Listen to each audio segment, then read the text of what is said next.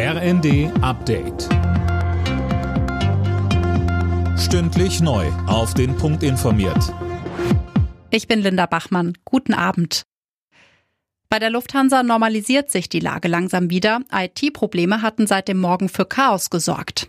Zahlreiche Flüge fielen aus. Betroffen war vor allem der Flughafen Frankfurt. Jana Klonikowski. Ja, da ging zeitweise sogar gar nichts mehr, weil Lufthansa-Flieger nicht abheben konnten, besetzten sie quasi die Landeplätze und andere Flugzeuge mussten umgeleitet werden. Jetzt starten laut Lufthansa wieder Maschinen auch von Frankfurt aus.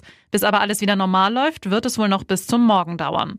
Bagger hatten bei Bauarbeiten an einer Bahnstrecke in Frankfurt Glasfaserkabel durchtrennt. Das hatte die IT-Probleme verursacht. Unter anderem waren keine Check-ins und kein Boarding möglich.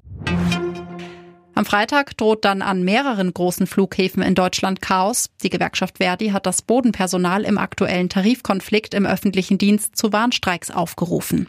Unter anderem in Frankfurt, München und Hamburg wird es am Freitag keine Passagierflüge geben. Der Westen schickt der Ukraine deutlich weniger Leopard 2 Panzer als zunächst gedacht. Wie Verteidigungsminister Pistorius sagte, werden es erstmal nur knapp 50 sein. Dazu kämen aber noch die britischen Challenger und später die Panzer der USA und die älteren Leopard 1 Modelle.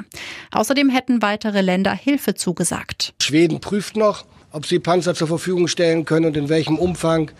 Und die Niederlande, die nicht über eigene Leopard-Panzer verfügt, beabsichtigt, 20.000 Schuss Munition für den Leo 2A4 zu kaufen. Auch das eine große Hilfe, weil Munition und äh, Ersatzteile eine zentrale Rolle spielen.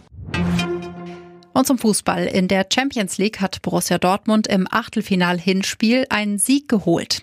Gegen den FC Chelsea gewannen die Dortmunder mit 1 zu 0. Außerdem hat Benfica Lissabon mit 2 zu 0 gegen Brügge gewonnen.